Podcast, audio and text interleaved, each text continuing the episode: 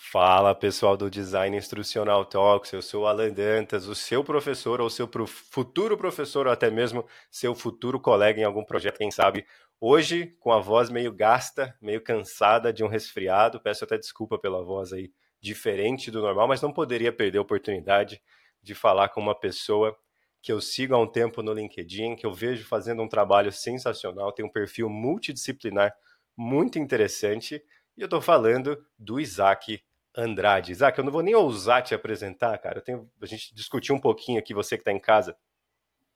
A gente discutiu um pouquinho do que falar aqui, mas são tantas as possibilidades de assuntos com o Isaac que é melhor ele se apresentar e aí eu vou fazendo umas perguntas que eu acho que são relevantes para você aí que está na educação, você que trabalha com tecnologia, com produto, você que é designer, né? Você vai poder aprender muito com a história dele, mas também é, entender mais do conceito que eu estou batendo muito na tecla lá no nosso e-mail marketing, lá na nossa lista né, de, de, de e-mails ali bem interessantes de, e, e publicações que a gente tem feito, que é educação ou conhecimento como virtude e não apenas como ferramenta de trabalho. Então a gente está tentando desmistificar esse assunto. Eu acho que ele pode nos ajudar muito, porque ele é um cara muito disciplinar, mas Isaac, muito obrigado por aceitar o convite. Fica à vontade para se apresentar. Tem algumas perguntas bem legais. Eu acho que muita gente vai se interessar pelo que você tem para falar aqui com o pessoal. Fica à vontade para se apresentar de novo. Obrigado por aceitar o convite.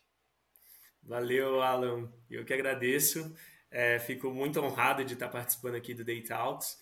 É, muito feliz de poder estar compartilhando um pouco da minha história. Espero aqui poder cooperar de alguma forma para a comunidade. É, e aí, me apresentando, eu sou Isaac, aqui moro em São Paulo, sou nascido e criado em Suzano, região metropolitana de São Paulo.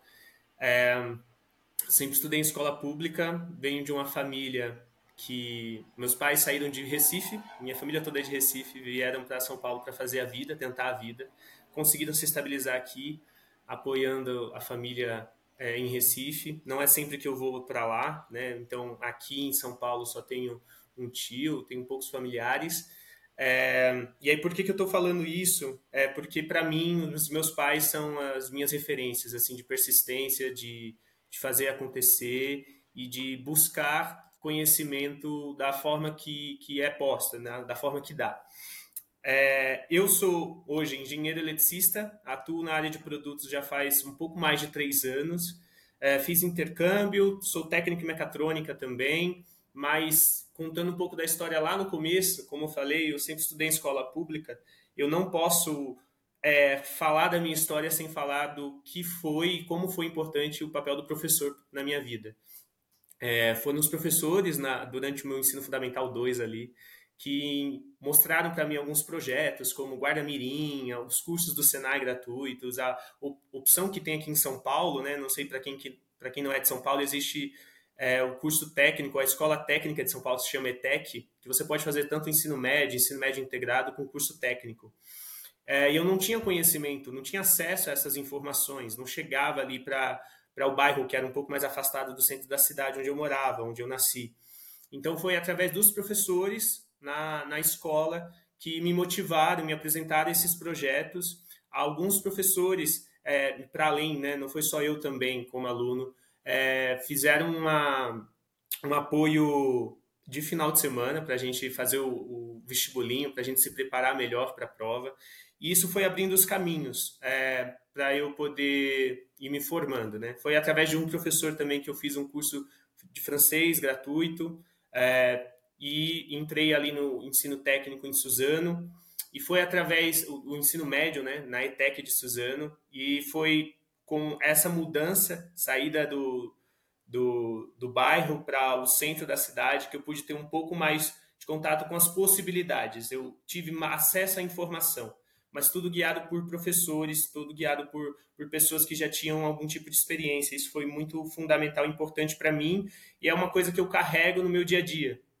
Eu não consigo fazer algo com que eu não consiga transferir a informação para outra pessoa. Se eu não consigo transferir a informação, foi um dia de insucesso para mim.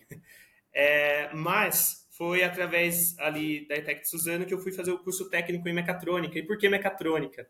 É, talvez seja muito específico, mas é bom brifar aqui. Mecatrônica é um curso que abrange mecânica, eletrônica, computação, elétrica, E aí, por ser já esse, esse aspecto mais multidisciplinar, né, a junção de diferentes conhecimentos, me chamou a atenção porque eu não sabia muito bem o que fazer.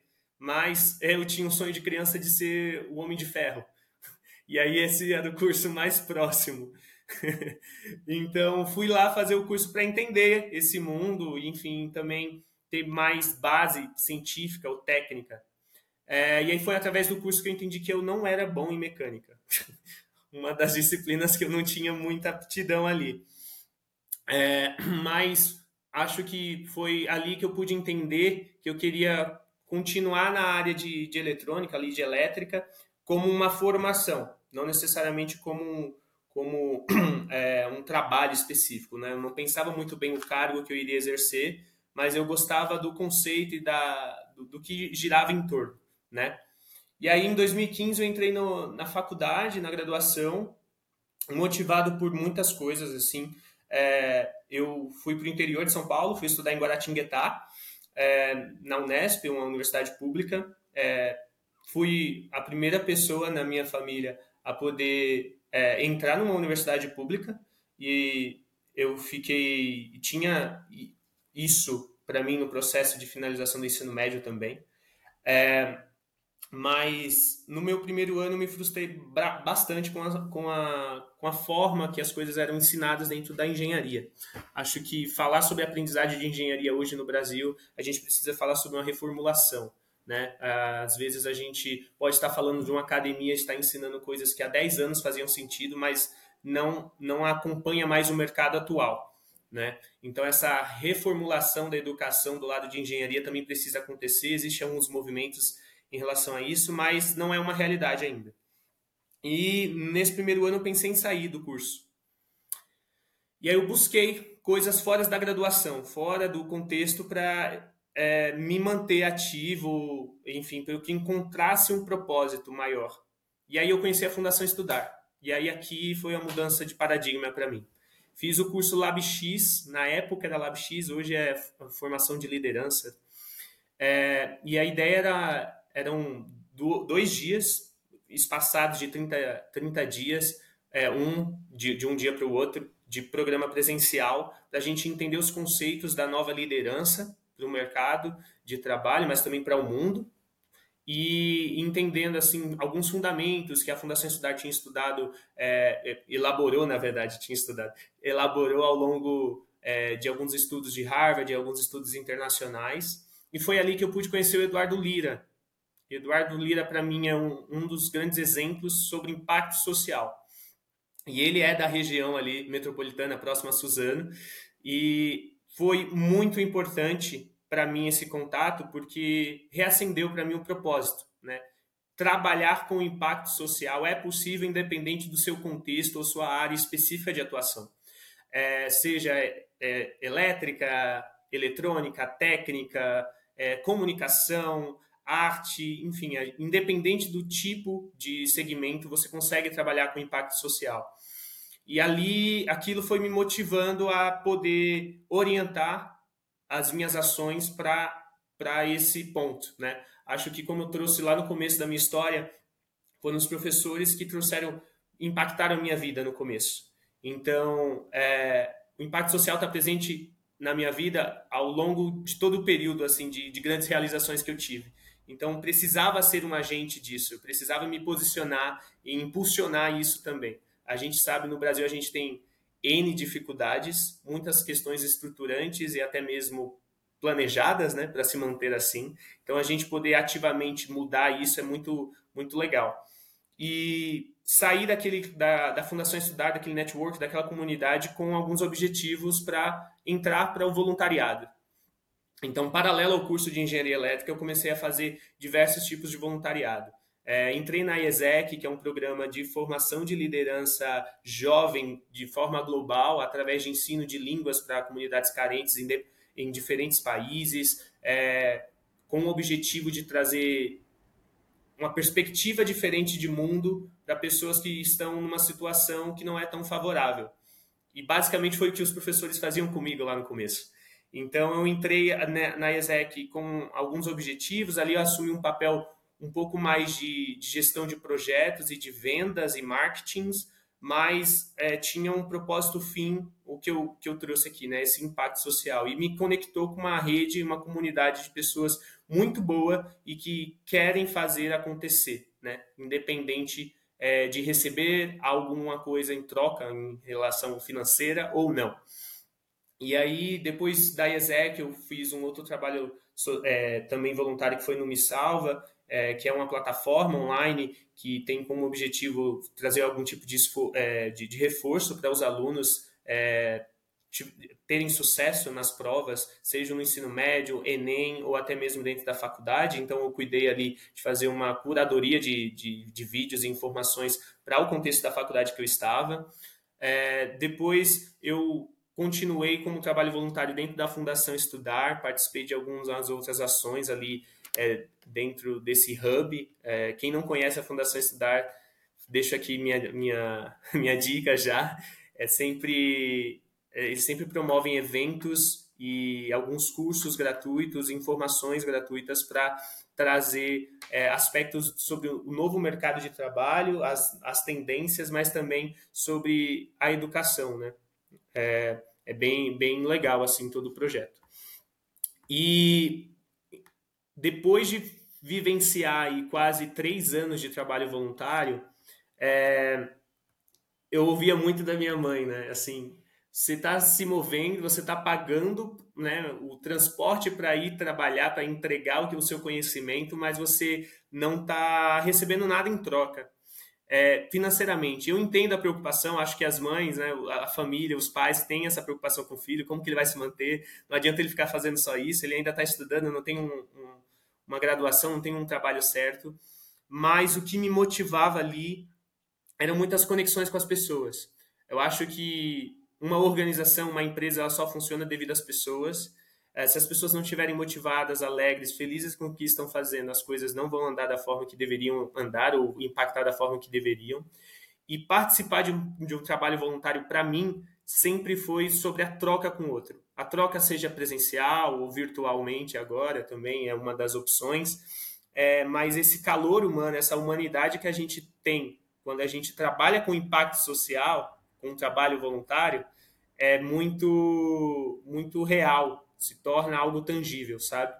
Então, é, me motivou e me motiva é, a repensar o propósito da vida é, então não tem como é, dizer que o trabalho voluntário ele não te agrega em nada. Assim ele agrega.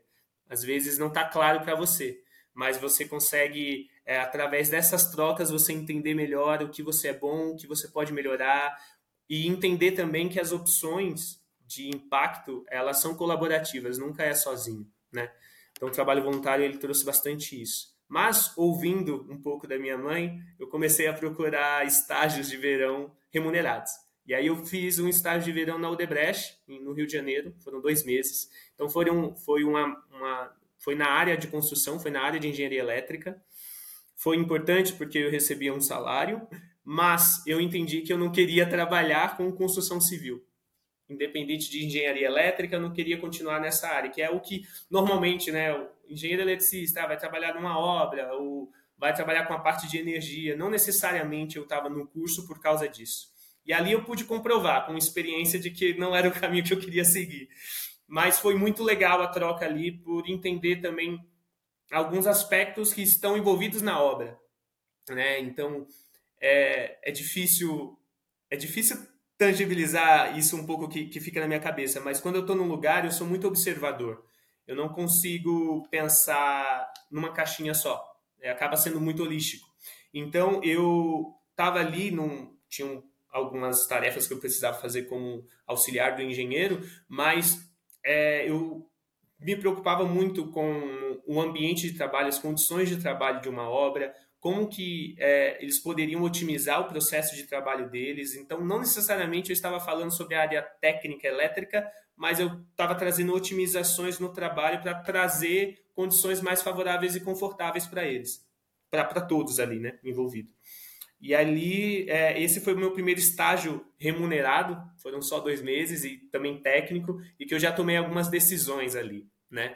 Mas em paralelo a isso, antes de eu entrar nesse, nesse nesse estágio de, esse estágio remunerado, eu entrei num estágio que eu pensei que era remunerado, mas era voluntariado no Instituto Semear.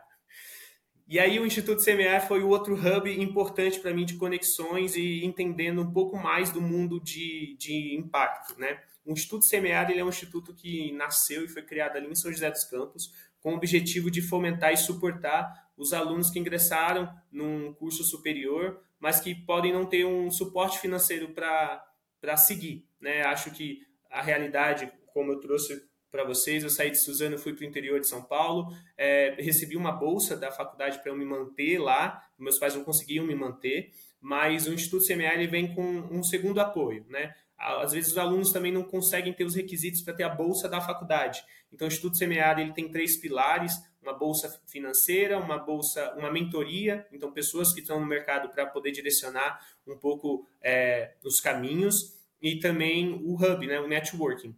É, e aí no Instituto Semeado eu trabalhei ao longo de um ano, um ano e dois meses. É, o primeiro processo, que foi esse estágio de verão, foram dois meses para a gente trabalhar num, nos desafios específicos do, do, do, Instituto e a gente chegou em alguns resultados no grupo, mas não tinham pessoas para fazer rodar isso dentro do Instituto Semear. E aí eu continuei como voluntário. E foi a melhor decisão que eu fiz na minha vida. Antes, eu tinha falado que eu não iria fazer mais nenhum voluntário. E não consegui, não consegui parar. e ali, é, no Instituto Semear, tive contato com outras empresas aqui no centro de São Paulo. A gente ocupava o espaço dentro dessas empresas para poder conectar com o Instituto, conectar com essas pessoas, é, de, mostrar né, as realidades do trabalho, do mercado de trabalho. Então foi muito interessante, muito muito bom. Eu tenho contato com o pessoal até hoje. É, não atuo diretamente lá, mas estou sempre ali envolvido. E aí foi através do Instituto Semear que eu tive minha primeira experiência de produto em si, direcionada a produto, que foi na Mindsight, que é uma empresa de RH com inteligência artificial. Acho que eu não trouxe todo o contexto, mas por engenheiro eletricista eu gosto muito de programação, eletrônica, embarcados, ah, um pouco da cultura maker também. É, e as tecnologias emergentes. Então, inteligência artificial já era uma das coisas que eu tinha estudado numa iniciação científica na faculdade, é, mas não tinha colocado em prática. Ali, e esse primeiro estágio ali como Product Owner, era, tinha um, um desafio muito específico, trazer acessibilidade para um produto que já existe. E aí a gente começa a falar sobre tecnologia. Trazer acessibilidade para um produto é complexo. O produto nascer com aspectos de acessibilidade é a forma mais comum ou ideal. Então, a, adicionar a feature de acessibilidade é bem, é bem in, contra-intuitivo, né? A acessibilidade... Isaac, se você puder já explicar para o pessoal essas definições de produto, o que seria essa acessibilidade, que a gente é, pode ter muitos jovens do ensino público, ensino básico, e também muitos professores que às vezes nem sabem que definição de produto a gente está trabalhando. Seria muito legal se você já conseguisse agregar aí. Sim, boa. Um, legal. Então, falando sobre produtos e acessibilidade, é, quando a gente fala de um produto digital, a gente está falando de algum tipo de interação, um aplicativo, web app, é, um site né? E acessibilidade ela é bem ampla, né? Eu não vou ousar entrar muito no detalhe, mas acessibilidade não é apenas para pessoas com deficiência. Acessibilidade é sobre tornar claro, é, sem dúvida, sem ambiguidade, qualquer tipo de informação ou interação que a pessoa tenha, com o digital ou não. Então, a gente pode falar do lado físico, né, acessibilidade, o problema sobre uma pessoa que precisa ter uma cadeira de rodas para andar é, numa cidade na qual tem muitas escadas ou não tem né, uma rampa. Esse é um problema de acessibilidade. No mundo digital, entendendo que a gente está caminhando para um mundo cada vez mais conectado, acessibilidade não deveria ser uma coisa a mais, ela deveria ser uma coisa fundamental. Por isso que eu trouxe o ponto de o produto precisa nascer acessível, precisa ser pensado acessível, né? E aí aqui é muito legal e importante ressaltar. A gente está falando de um talk aqui em design instrucional, mas existe a posição do designer, product designer ou designer é, é, é, designer thinking, enfim, outras metodologias envolvidas nesse processo, mas é uma pessoa responsável por construir não somente as telas, mas entender as necessidades do usuário. E aí, quando eu falo necessidades dos usuários, vai para além, de novo, de pessoas com deficiência. A gente precisa pensar para todos os tipos de usuários. É sério que só pessoas com deficiências que precisam de coisas acessíveis? Será que o meu avô de 95 anos ele consegue interagir com o meu produto? Estou tô indo bem na ponta, assim, mas para entender um pouco do quão complexo é o mundo de produtos. E por isso que a gente precisa de pessoas complementares e multidisciplinares, né? Às vezes a gente ser especialista é muito é, agregador em, em um momento, mas ter pessoas cada vez mais generalistas, mas que tenham habilidades específicas, fazem mais sentido para o mercado atual, né? Não vou nem falar um novo mercado de trabalho, mas o mercado atual. E ali, essa experiência foi muito legal, porque eu trabalhei muito em conjunto com duas product designers, gosto muito das duas, a Bia e a Carol, preciso trazer aqui. E a gente fez muitas entrevistas com pessoas com deficiências, para a gente poder entender como que essas pessoas interagiam no mundo digital. É, um ponto muito legal, a gente pesquisou muito, a gente leu muita literatura, mas foi nas entrevistas que a gente entendeu coisas que são mais factíveis, né? Dentro da área de produto, e aí eu acho que para além da área de produto, projetos e a gente, e eu aplico isso na minha vida. Existe o conceito de impacto versus esforço. E a gente entender o que minimamente já traria melhor conforto para pessoas com deficiências interagirem com o mundo digital foi, foi é, super importante para a gente poder trabalhar nesses dois meses. Nesses dois meses a gente não implementou, a gente não executou, é, não tornou o produto acessível, mas foram dois meses de pesquisas e de entender os requisitos necessários para que o produto, para que o que a gente estava trabalhando se tornasse mais acessível. É muito interessante entender sobre leitor de tela, é, entender um pouco sobre a questão pessoas que têm algum problema motor, como que elas fazem uma interação, elas têm um auxílio, né, uma mecânica aqui, então envolvia também os conceitos de, de mecatrônica, né, de eletrônica, de elétrica que eu, que eu vivenciei. Porque. E aí aqui eu preciso citar o Miguel Nicoleles. É, acho que para mim ele é um pai dentro desse conceito. E eu já tinha lido um livro dele que é o Made in Macaíba, que é um projeto que ele fez lá no Rio Grande do Norte. Ele criou o Instituto de Neuro, Neuroengenharia e Neurociência. Quem não conhece Miguel Nicoleles pode lembrar de 2014 na Copa. A abertura da Copa teve um, tetraplégico é, chutando a, bola, a primeira bola no campo. Isso foi possível com o projeto Andar de Novo, que era um exoesqueleto que o Miguel Nicoleles desenvolveu. O Miguel Nicoleles ele é um médico, cientista uh, e uh, neuroengenheiro, enfim, ele é completamente, para mim, a, a pessoa mais multifacetada que eu conheço, tanto do aspecto técnico como social mas ele, ele traz de uma forma tangível as mudanças que são possíveis de ser feitas.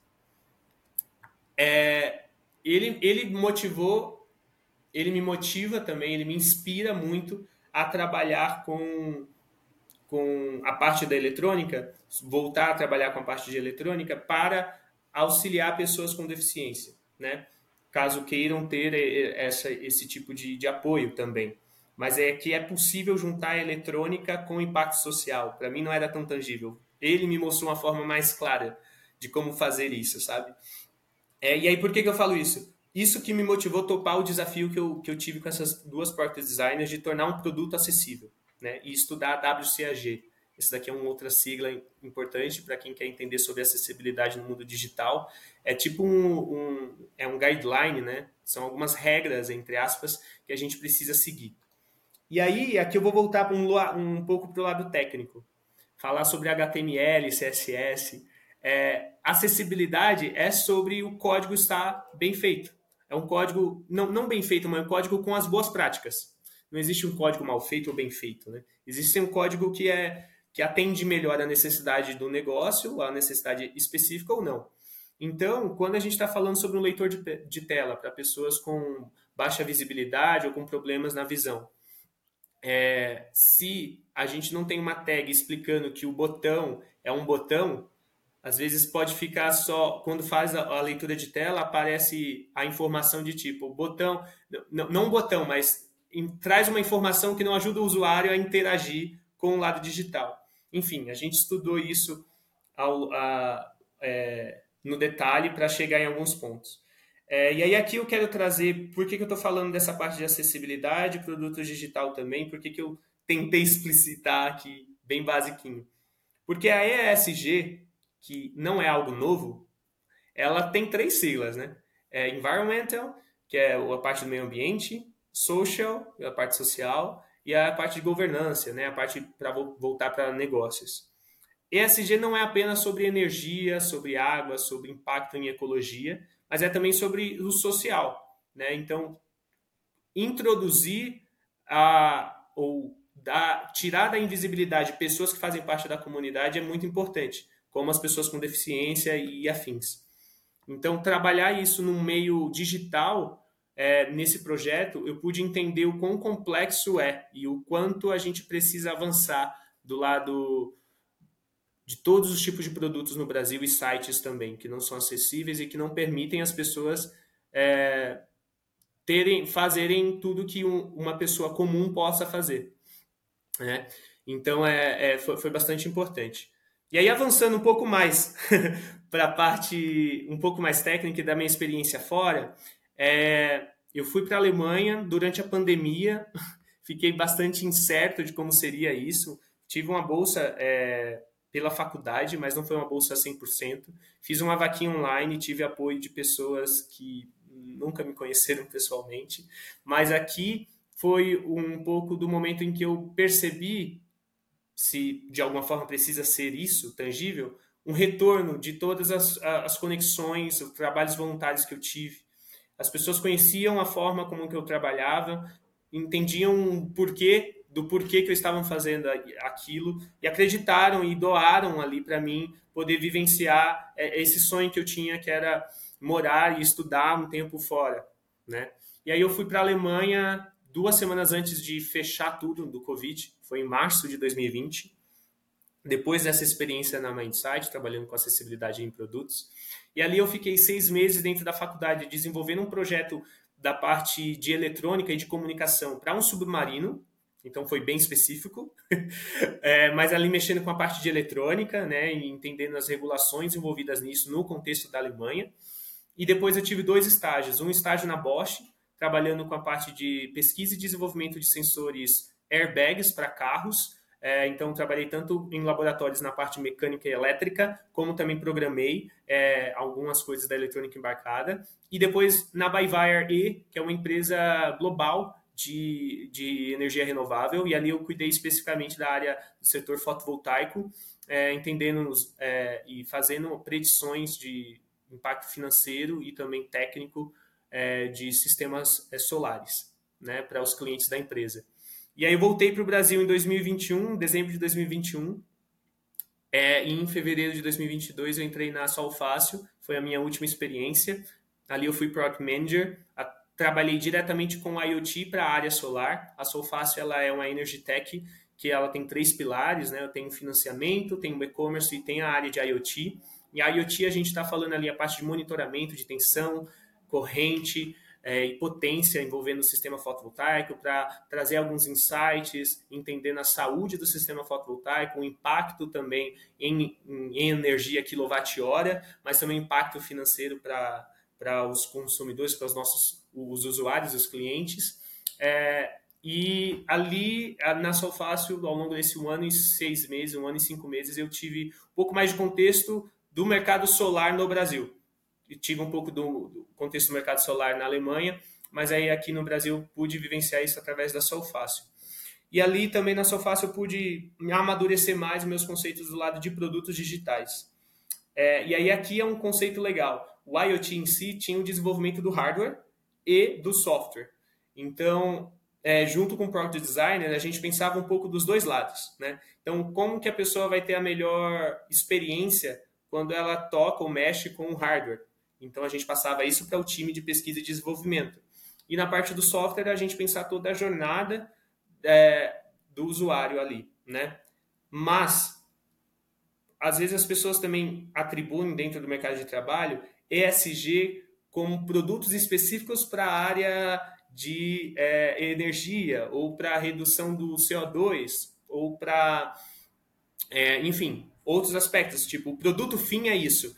E não precisa ser. Acontece que na Sofasa eu estava trabalhando com energia solar, então sim tinha um contexto de ESG, mas a ESG ela pode estar numa empresa totalmente desvinculada do setor de sustentabilidade ou ecologia também.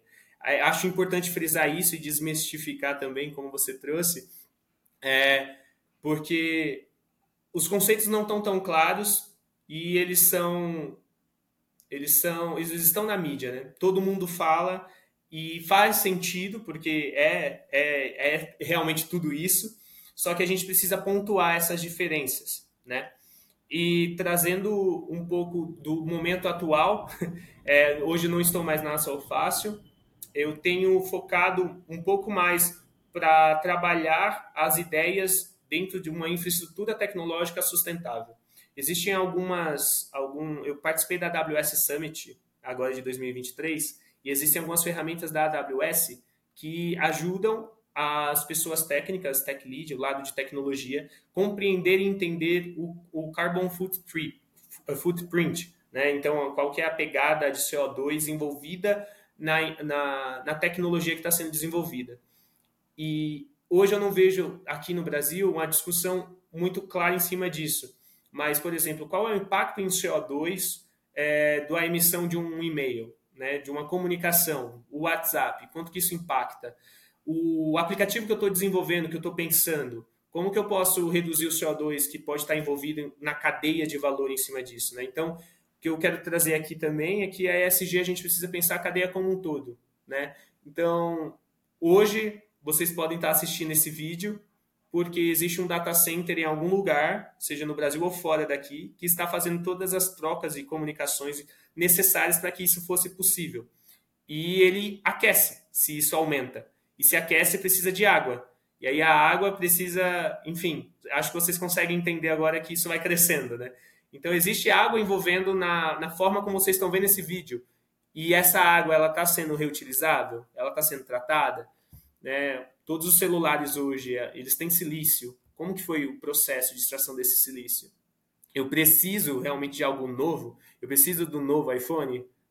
Estou questionando aqui, estou só levantando os pontos, mas é, eu acho que, claro, né, dentro da ecologia e da sustentabilidade, a gente vai sempre repensar isso, mas como é possível a gente trabalhar com produtos, né? A gente vai criar coisas novas digitalmente, mas como que a gente trabalha, continua fazendo o que se faz de uma forma com menos impacto, né, ambiental, menos impacto em injustiças sociais, né? Então, por que, que eu falo isso também?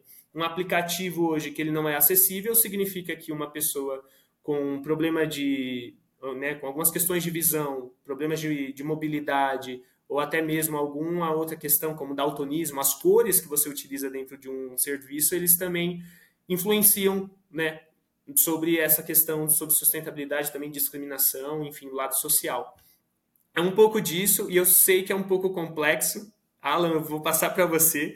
Muito bem, muito bem. Vocês tiveram a oportunidade aí de ter uma aula incrível né? E uma história sensacional que acho que nem três horas resumiriam aí toda essa história. Só que agora é a hora da gente entender a anatomia de um profissional multidisciplinar, né? Especialista, generalista, que entende muito de produto e uma coisa que, Isaac, uma coisa que todo mundo sempre quer entender quando eles têm a oportunidade de conhecer alguém como você, assim, né? Você falou de uma forma sensacional aí toda toda a sua jornada, explicou bem e tal, só que alguns termos e, algumas, e alguns conceitos a gente ainda vai explorar, como a IoT, Maker, né, o conceito de produto, né, o que, que muda quando a gente vai falar de um produto digital, que é o que você apresentou mais brevemente aqui, um produto físico, por exemplo, vamos fazer uma geladeira, e um produto educacional. Depois a gente pode trocar um pouquinho mais é, de ideia sobre isso, mas antes, a, co a coisa que o pessoal mais gosta é qual é a anatomia, o que move um indivíduo como você, né? Então, assim, você tem uma experiência sensacional. Eu julgo que você é bem mais jovem do que a sua experiência indica. Eu diria que você tem quase 40 anos pelo seu LinkedIn, mas deve ser muito mais jovem que isso, pelo que você está me contando aqui Sim. agora. E, cara, quando você estava lá em Suzano, e eu sou de origem bem humilde também, interior de São Paulo e tal, e, e eu sei como é difícil você muitas vezes estar tá num meio ali que quer determinadas coisas mais fáceis, mais rápidas, com, com recompensas mais imediatas, mas que não vão te ajudar para o futuro, você abrir mão disso para ir atrás de um futuro que muitas vezes você nem sabe se vai acontecer ou nem sabe o que vai acontecer. Né? Eu me lembro como foi difícil, eu, fui jovem embaixador é, dos Estados Unidos no, é, no, no, nos Estados Unidos representando o Brasil, fui até com um rapaz de Suzano, com o Tyrick. Gente ah, boa legal. pra caramba.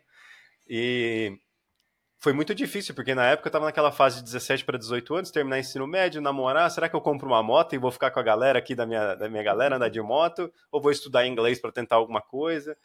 E hoje a gente tem professores, principalmente no ensino público, que eles não sabem como navegar esse mundo de possibilidades, né? Como que eu pego uma série de vídeos no YouTube e vou mostrar para meus alunos terem mais pensamento crítico quando o, traficante do bairro, quando a rapaziada de empinar moto, vão dar uma grana imediata ali que ele pode até ajudar a própria mãe. Né? Eu, eu vejo isso acontecendo aqui no interior, estou em Campinas agora, eu vejo isso acontecendo é, recorrentemente. Então, assim, como a gente pode, né, pensando você como um ex-aluno que foi inspirado por um professor e teve que passar por toda essa jornada até chegar onde você chegou, tomar as decisões que você tomou, que eu acredito que você não se arrependa, porque é uma jornada muito bonita. Como que um professor pode motivar o aluno a buscar essa jornada, a abrir mão de coisas mais rápidas, mais imediatas, para tentar né, buscar conhecimento, buscar experiências como uma forma de virtude, não necessariamente como uma, uma certeza de futuro? Eu sei que é uma pergunta bem abstrata, bem complexa, a gente pode ir trocando em cima dela, não tem problema. Fechado, não, acho que você trouxe é, clareza e fatos da realidade. é exatamente isso. Assim, é. o que, por que, que não, não foi para o que é comum dentro de uma comunidade?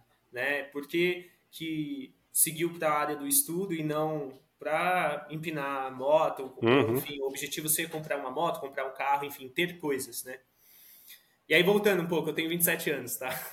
Nossa, mais novo que eu. Mas é, eu acho que eu sou muito curioso. Eu sou curioso, assim, a, a ponto demais, assim. Eu tô assistindo uma série e aí tem, uma, tem um ator, um, um personagem que eu gostei, eu quero saber o ator para entender se a, na vida do autor ele trouxe alguma coisa para que... Enfim, eu sou a pessoa que vai lá no fundo, sabe? Pesquiso, gosto de pesquisar muito. Mas é, acho que quando a gente está falando desse contexto e do porquê que eu enxergo que isso aconteceu comigo, a gente, falando no contexto brasileiro, a gente precisa falar sobre o contexto familiar. É, se a gente não tiver segurança familiar para poder fazer as coisas, é, a gente, com certeza, a gente vai migrar para coisas que vierem mais fácil. Uhum. É, acho que pelos exemplos dos meus pais, eu entendia e eles sempre trouxeram, né? A continuar estudando. Não, estude. Eu não pude. Minha mãe, ela terminou o ensino médio quando eu tinha 12 anos. Ela fez supletivo. Uhum. E meu pai estudou junto comigo para o Enem. pra, legal. E no Enem ele conseguiu o diploma dele de, de ensino médio, né? Ele tinha estudado até a quarta série, e aí ele tinha feito em Seja, para pegar a parte fundamental. E a gente estudou juntos para o Enem, eu ajudei ele também. E a gente fez Enem três anos seguidos. Eu comecei a fazer o Enem durante o ensino médio, no primeiro ano já fiz Enem, junto com meu pai. E aí, meu pai se chama Ivanildo, né? Minha mãe Miriam, meu pai Ivanildo. E aí, por que eu falei do meu pai? Porque o nome dele também é com I. Então a gente sempre ficava na mesma sala. Porque a gente não, não podia compartilhar informações, enfim, estava distante. É, isso, isso para mim, acho que, que fundamenta um pouco do porquê que eu fui um pouco à parte, assim, né? Ou fora da curva, não gosto muito dessa frase. Mas uhum. é, em relação ao que eu tinha ao meu redor, ao meu contexto.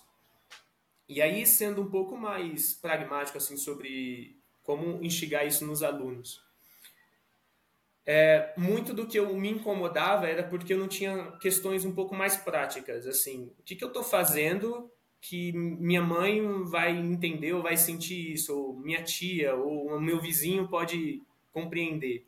E foi muito disso que eu comecei a me questionar quando eu estava no primeiro ano da faculdade. Eu falei, pô, muito legal isso. Ou, tipo, os estágios que eu estava vivendo, né, os trabalhos voluntariados, eu falava, pô, que legal, mas as pessoas do meu bairro não, não têm esse contexto. Então, por exemplo, na, na, na Alemanha, quando eu estava estagiando com sensores, para sensores airbags para carros, hoje a maioria dos carros tem um airbags, mas um sensor é, melhorado ou um carros autônomos. Estava trabalhando para coisas com esse objetivo, mas assim eu falei, é, uhum. é uma realidade que daqui a 15 anos as pessoas do meu contexto em que eu vivi vão poder vivenciar. Acho que como a gente pode introduzir isso é trazendo formas mais simples para eles entenderem a aplicação daquilo. E aí, por que que eu, aí o que, que eu quero dizer com isso? IoT ou makers, né? IoT é um dispositivo eletrônico que ele pode se conectar, receber várias informações repassar isso na nuvem e a gente tomar algumas decisões ou isso é, acionar alguma coisa internamente, a gente trazer automação para uma casa, por exemplo. Então a gente tem a Alexa, ela é uma IoT, mas ela tem uma inteligência artificial que reconhece a voz. Legal. Mas a Alexa ela pode ligar o liquidificador, ela pode ligar o forno também, dependendo ali, né, dos dispositivos, os hardwares que estão ali envolvidos. Legal, complexo, caro, vamos dizer assim, é, de uma empresa grande. A cultura maker ela vem no contraverso disso. ela vem e fala, então, sabe, Alexa, a gente consegue fazer um, uma opção barata brasileira e que você mesmo pode montar. E aqui está os passos a passos. Você precisa ter um conhecimento eletrônica? Vai te ajudar, mas você não precisa necessariamente ter isso. E aí tem uma organização que eu quero trazer aqui, citar, que é a Litro de Luz. Ela é uma organização voltada para é, trazer formas sustentáveis né, de, de gerar luz, mas também trazer é, eletricidade para comunidades que tenham acesso dificultoso ou que não tenham acesso à luz. E eles utilizam de uma tecnologia que ela não é tão robusta, ela não é uma caixa fechada, enfim, né? Ela não envolve tudo isso. É uma forma mais artesanal de se fazer algo que é de alta tecnologia, que resolve um problema social. Né? Então, acho que levar isso para discussão dentro da sala de aula, e aí eu falo dentro da sala de aula, parece que é algo físico, mas pode ser o lado virtual também, aspectos que é, as pessoas possam estar fazendo manualmente algo que ela consegue aplicar conceitos em que ela vê na sala de aula, mas que aquilo possa impactar a vida dela, a família dela, acho que é um caminho para instigar e criar esse sentimento de curiosidade. E aí eu acho que a curiosidade ela é o, ela é a ponta para o generalismo, assim. Sensacional, sensacional. E hoje, assim, a gente está vivendo um momento meio incerto na economia. Eu acho que é interessante porque quem vai se arriscando vai tendo mais oportunidades nesses momentos, né? Mas qual é a dica que você daria para jovens que estão saindo do ensino médio ou professores que estão lidando com jovens que estão prestes a sair do ensino médio, como uma forma de se preparar para esse mercado novo, para essa economia nova, né? A gente tem diversas coisas acontecendo ao mesmo tempo. Eu acho que é um, é um preâmbulo para algo sensacional, né? essa individualização, essa busca por direitos, essa quebra de instituições que regiam as gerações passadas e tudo mais, só que ao mesmo tempo tem vários desafios com tudo isso, né? Então, querendo ou não, nossos pais, nossos avós, eles eram regidos por umas forças invisíveis que no final davam um senso maior de pertencimento e de propósito. Né? Então, querendo ou não, a gente na busca dessa tal individualização e liberdade, a gente tem mais responsabilidade pelo nosso bem-estar, né? Pelo nosso, pela nossa trajetória. E o que eu vejo hoje, Isaac, estou lidando aí com quase. Só esse ano acho que teve quase 10 mil pessoas, direto ou indiretamente, aí nos meus produtos é, educacionais, nas minhas mentorias e tudo mais. E quando eu falo com jovens, principalmente jovem que está entrando aí na faculdade, o pessoal está com medo de tomar uma decisão porque tem tantas possibilidades, né? Eles estão com medo de tomar uma decisão de escolher uma trilha, sei lá, uma trilha na faculdade. Vou fazer é, inteligência de negócios. Ah, mas e se na hora que eu estiver terminando eu não gostar mais disso? Será que eu vou me queimar no mercado? Será que eu vou ter desperdiçado o meu tempo? Então, nesse medo de desperdiçar o tempo, eu estou vendo jovens não tomando decisões. Né, com medo de se queimar ou, ou de se, entre aspas, se queimar, né? Ou, ou de simplesmente é, não ter certeza se é isso que ele vai querer no final de tal jornada, que ninguém sabe qual que é o final da jornada, né? E, e eu, eu, o, o que eu consigo visualizar rapidamente para conseguir descrever para esses jovens é hoje a gente vai viver pelo menos umas cinco, quatro carreiras aí dentro de uma de uma, de uma vida só, né, de um ciclo de vida inteira. Então você pode até, por exemplo, eu sou muito da tecnologia e da educação, mas o que eu vou fazer dentro da tecnologia e educação, dentro da minha vida toda, é ilimitado. Né? Eu posso trabalhar com uma empresa de podcast, eu posso ser product owner de produtos educacionais, posso ser designer instrucional, posso ser professor, posso trabalhar num, num, num, aplicativo em algum momento da minha carreira.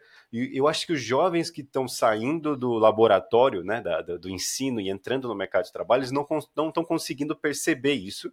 E os professores, em sua grande maioria, ainda estão com a mentalidade do início da Revolução Industrial, que é a educação é um mecanismo para te formar para um trade, para um, uma, uma profissão, para um, não sei como é que se diz isso, para um, para você virar que o mestre é artesão daquilo e é isso, acabou. Você vai ser soldador na Bosch, você vai ser soldador na Bosch até o fim da sua jornada. Então escolha bem, né? Porque pode ser que você se arrependa depois. E eu estou fazendo um trabalho de base com os professores para mudar essa mentalidade, mas eu vejo que é muito difícil. Então trazer um exemplo como o seu, né, de essa multidisciplinaridade e tudo mais, vai ajudar não só os jovens, porque eu vou passar esse podcast com certeza em várias salas de aulas de ensino público, mas também os professores para que eles também ajustem suas mentalidades. Então conta para o pessoal, como é que a gente faz para quebrar esse paradigma? Porque eu, eu confesso, eu tenho 31 anos, fiz agora, tem alguns dias. E obrigado. E eu ainda me pego nesse medo, falo, cara, tô com 31 anos, aí eu tenho que voltar pro meu Ikigai, pro meu checklist e falar, ó, tá tudo bacana, tá tudo andando, tudo que eu queria com, com, com 15 anos está acontecendo e mais, então, uh, relaxa, aí a ansiedade vai embora. Mas eu tô vendo o jovem parado, cara. Fala, fala um pouco disso pro pessoal. É, e assim, o que, que eu posso trazer? Às vezes a gente fica nesse momento, né, de estar tá parado também falando. A gente pode falar N vezes assim, ah, vou viver a vida toda de trabalho voluntário, show, mas é, nós estamos numa estrutura de capitalismo, a gente precisa de dinheiro. Uhum. Né? Ponto. Negócios sociais. Você trabalha com impacto, é, é, enfim, todo o contexto de um voluntariado, mas ele precisa trazer algum lucro para um investidor. Então, é, eu entendo, e, e, é, e é complexo para mim também, e eu entendo essa, essa mentalidade é, um pouco mais assim especialista, né, se a gente pode dizer, você vai ser soldador para o resto da vida, você tem que escolher agora, com 17 anos, o que você vai ser para o resto da vida. É, isso, para mim, nunca foi uma verdade. E isso eu não sei explicar de onde vem. Talvez por todas as referências que eu tive, é, eu nunca pensei em ser uma coisa só. É, isso é difícil, porque o mercado de trabalho atual o antigo e talvez o do futuro, e eu estou falando um pouco mais da realidade brasileira, ela coloca a gente em caixinhas, né? Quando eu trabalhei na Mindsight, pude trabalhar com a parte de RH inteligência artificial, basicamente é os assessments, né? Os testes que você faz durante o processo seletivo e que tem uma inteligência artificial que vai entender as suas potencialidades. O meu contexto ali sobre gente, gestão, entendendo também as pessoas, foi muito ali do, durante esse período. Por quê? o propósito da Mindsight é apoiar o RH a tirar os vieses de um processo seletivo. Né? Entender as potencialidades das pessoas. Não é porque você se formou em jornalismo que você não vai ter habilidade de trabalhar com Python e engenharia de dados. Às vezes você tem essa potencialidade, só que o seu curso de formação não te deu todas as ferramentas, mas você tem um potencial para isso. É, habilidades de lidar com assuntos complexos, como IoT, nuvem, computação em nuvem. Cara, não é porque você se formou como história, né, um historiador ou arqueologista que você não pode trabalhar com isso. Ah, eu vi uma vaga uma vez que era para trabalhar com design, é, product designer no contexto de produto, mas que eles queriam uma pessoa, é, um sociólogo, porque entende melhor as relações humanas. Então, total sentido, não precisa ser técnico, tecnológico, né, desse tipo. É, e aí, o que que, isso, o que, que eu trago para cá? É, tomar risco, eu acho que é uma das habilidades mais importantes para a nova economia e para o futuro do trabalho.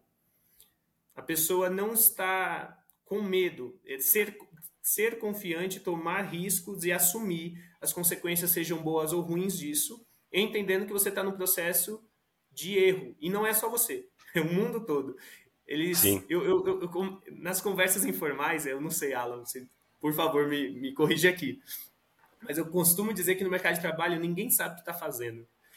As empresas, assim, estrategicamente falando. E aí, bem, no é. mundo pós-pandemia, é, ninguém sabia o que fazer durante a pandemia. A economia está sendo quebrada desde então, desde 2020, vários problemas do lado de economia. Layoffs, mil dentro das empresas. Foi decisões estratégicas erradas? Não, não necessariamente. Toda a realidade mudou. Como é que a gente pode é, ser adaptável no mundo que ele é incerto? E como é que eu posso trazer isso para uma pessoa de 17 anos, 18 anos, é que você vai ser essa profissão para o resto da vida. Não. Talvez daqui a cinco anos a gente nem precisaria estar tá discutindo profissão, não sei. É. é eu acho que caminhar para ter uma cabeça mais, uma mentalidade mais adaptável e entendendo que as coisas que estão fora do nosso corpo, aqui, né, ou da nossa cabeça, a gente não tem controle é, não é confortável, não é um ambiente ok, porque toda a academia ou a nossa vida ela é feita para a gente ter controle de tudo. Sim. Isso é surreal. E aí eu, eu, eu fui trabalhar com engenharia, eu me formei em engenharia elétrica. Quando você vai para o lado superior, para o curso superior, na matemática, na física, cara, nada é 0 ou 1. Um.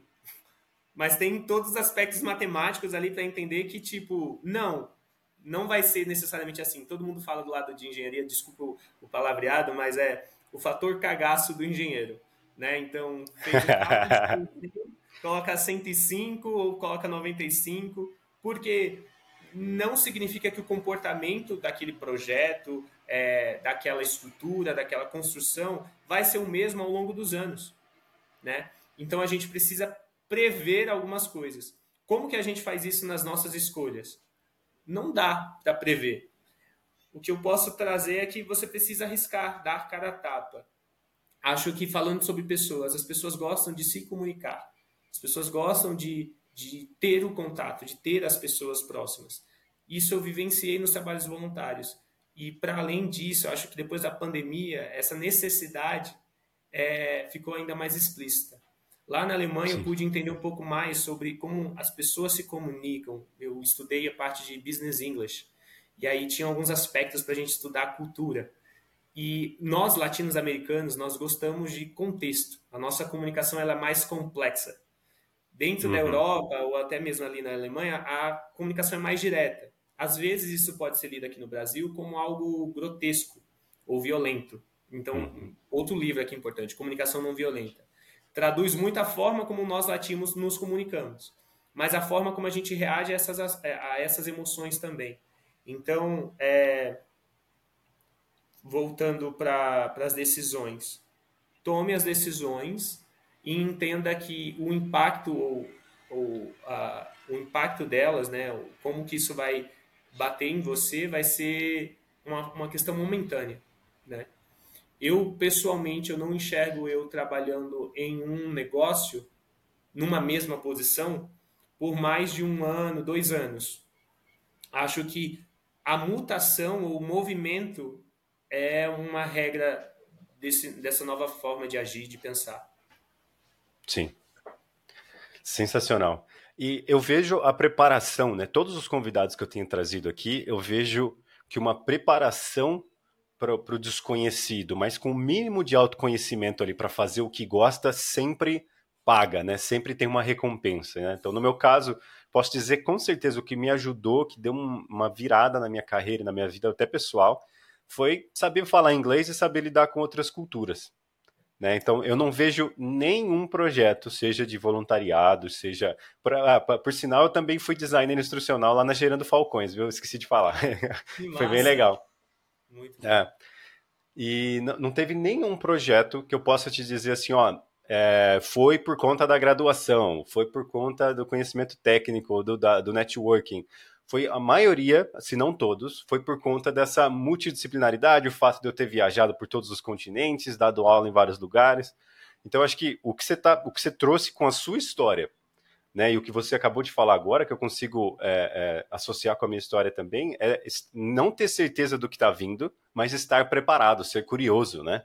Então, você se prepara, ó, não sei se eu vou ser Product Owner, eu não sei se eu vou ser exatamente ali gerente de pessoas daqui cinco anos, mas eu vou dar uma olhada mais ou menos como é que funciona essas coisas.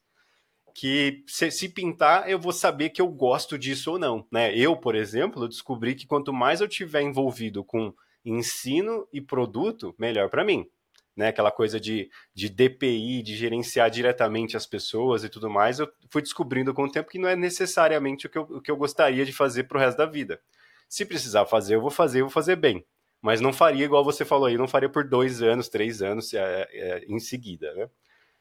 E aí vai muito ao encontro do que, eu, do que eu propus aqui no começo e o que eu tenho falado com a comunidade. Hoje a gente está com quase 3 mil pessoas na nossa comunidade daí digital, Isaac, só para contextualizar, e, e eu estou tentando trazer essa ideia de conhecimento como virtude. E é difícil até explicar. Tem um livro que está aqui que virou quase a minha Bíblia, que é Educação e Trabalho.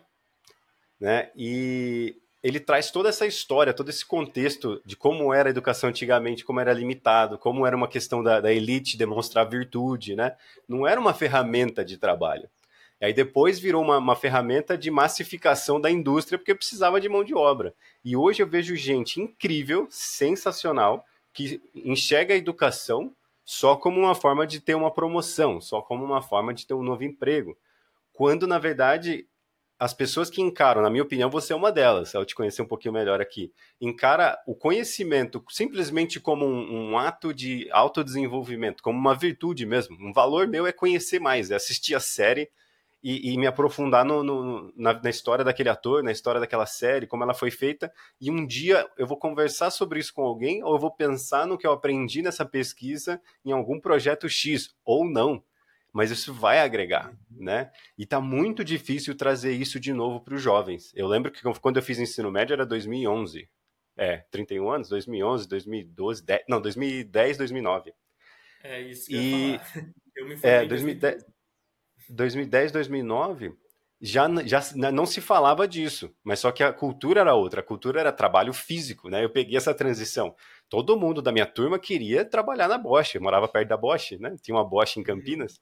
Todo mundo queria ser soldador da Bosch, todo mundo queria trabalhar na Honda, ali para fazer carro na Honda, né?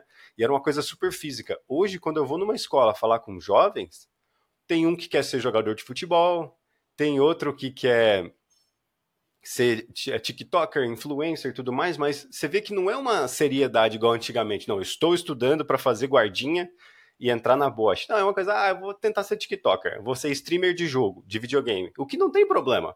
Só que não parece ser um plano sólido, é só uma fala, assim, sabe? É, e, e, e, que louco, né? Você citou algumas empresas que são empresas novas, né? TikTok, enfim, está trazendo esse.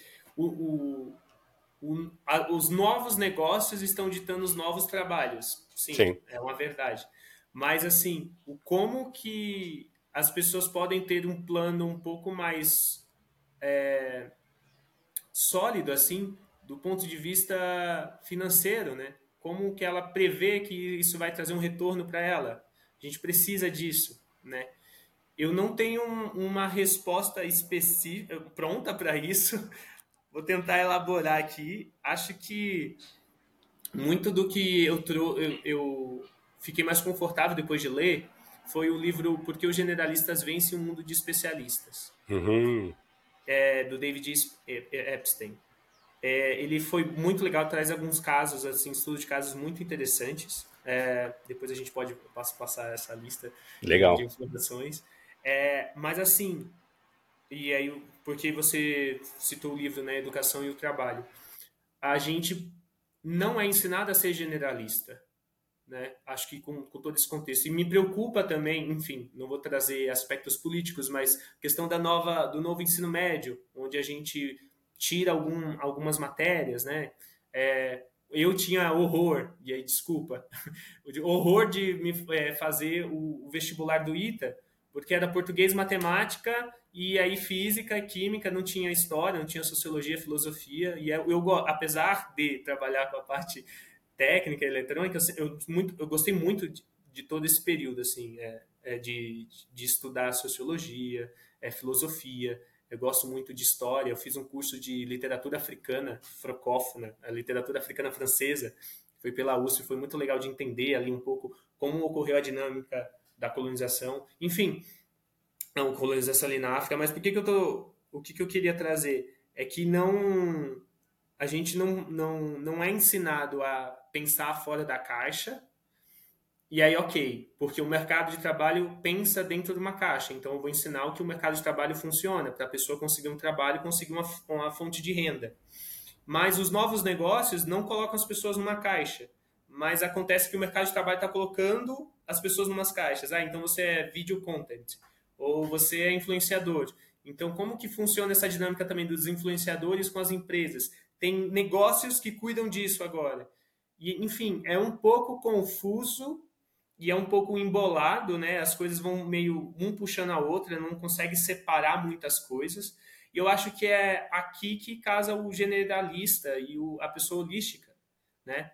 Ela não precisa ser especialista em cada um desses assuntos, mas ela poder conectar, a, encontrar um, um ponto que se conecta entre essas informações é uma habilidade que ela precisa de treino, erros e acertos, e ela pode vir desenvolvendo alguns tipos de projetos, né? Então, é, eu queria citar aqui, tipo, Hackathon, por exemplo, é uma dessas opções, né? Você passa 48 horas pensando com pessoas de diferentes formações, diferentes experiências, a um projeto específico.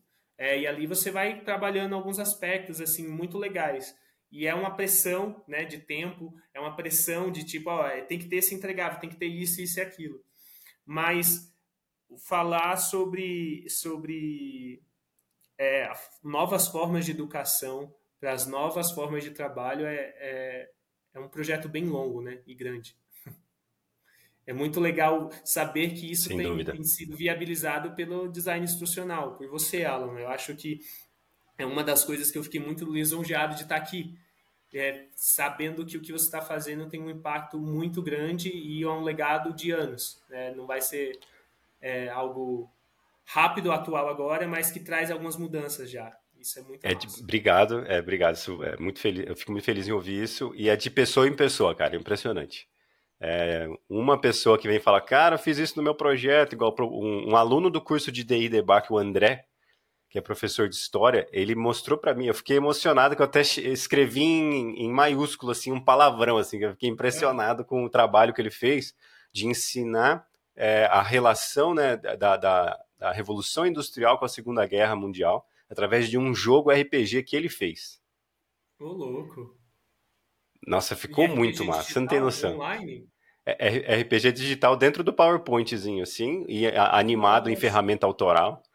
E aí ele falou, cara, é o meu projeto do curso. Aí, tipo, na hora que eu vejo isso, né, aí vale a pena, cara. Noites mal dormidas, trabalhando até as 11. então, aí vale a pena. Então, assim, tenha certeza que essa conversa que a gente teve aqui agora vai impactar não só uma pessoa, mas diversas pessoas de alguma forma, né? Eu sempre recebo os feedbacks, né? A pessoa, nossa, ouvi o podcast com tal pessoa, chamei ela, conversei com ela e foi muito legal. E assim, e assim a gente vai irradiando, né? Vai, vai infectando as pessoas com essa ideia e simplesmente, nem que seja assim com a ideia de que, ó, é, essa superestima que você tem ao ver alguém no LinkedIn não é real. Se a gente conseguir só trazer isso, as pessoas são reais, cara.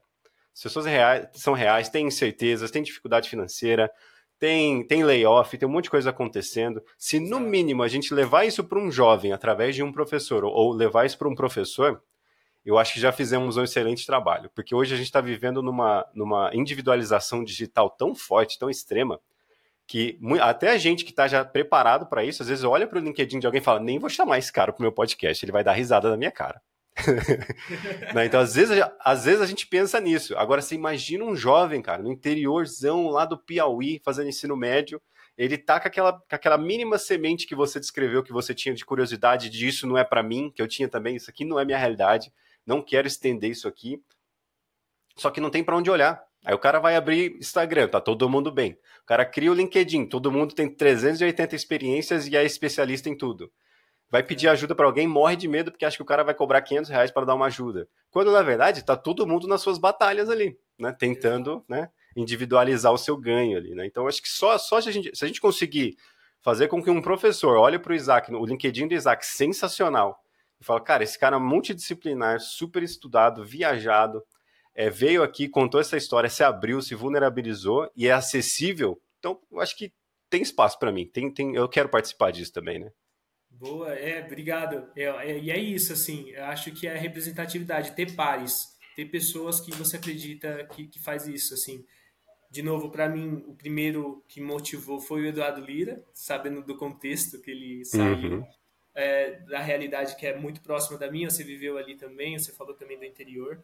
Mas assim, uhum. falando sobre realidades, né? Eu fui recentemente impactado por um layoff, tenho as minhas inseguranças, minhas incertezas, mas estamos aqui. Acho que, de novo, o que mantém é, a nossa felicidade e o que me motivou também aqui de estar compartilhando e conversando é que o conhecimento que eu tenho, é, ele é ele é ele precisa ser irradiado, ele não pode ficar só comigo. A gente Sim. precisa compartilhar. E é isso, de novo, a parte da humanidade. Sair, eu acho que o contrário de individualização é a humanização das coisas. E aí você trouxe um, um, um ponto para ser mais real aqui. Eu saía, eu estudava no ensino médio em Suzano, à tarde, de manhã, à tarde eu ia para Mogi das Cruzes para fazer o técnico em mecatrônica, e nesse período eu tinha que ir comendo marmita no ônibus. Hum.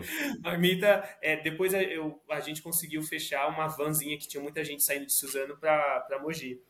Mas comia marmita ali também, tinha as minhas dificuldades de, de vontade de querer ajudar meus pais. Minha mãe e meu pai, quando era pequeno, os dois trabalhavam, então fui também criado por alguns amigos e é, uma pessoa que eu chamo de tia, é, uhum. ela, ela, também me ajudou muito, mas ela não é da, necessariamente da minha família, mas de sangue, mas é família porque me construiu, né? Eu também tenho impactos e fui atravessado por ela.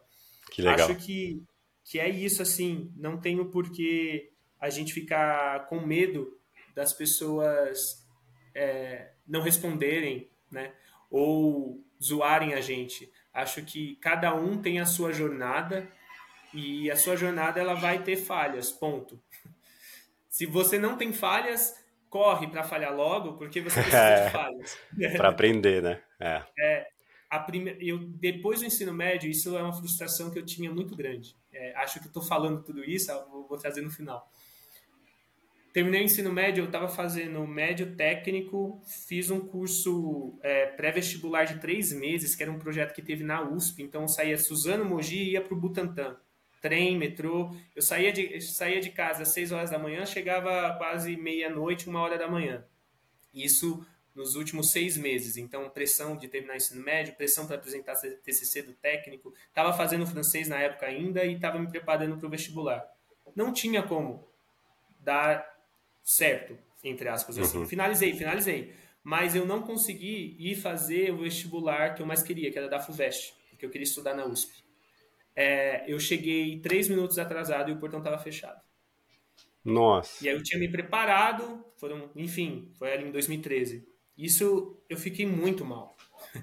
E eu falei, pô, eu me preparei, eu era o que eu, que eu mais queria, não consegui.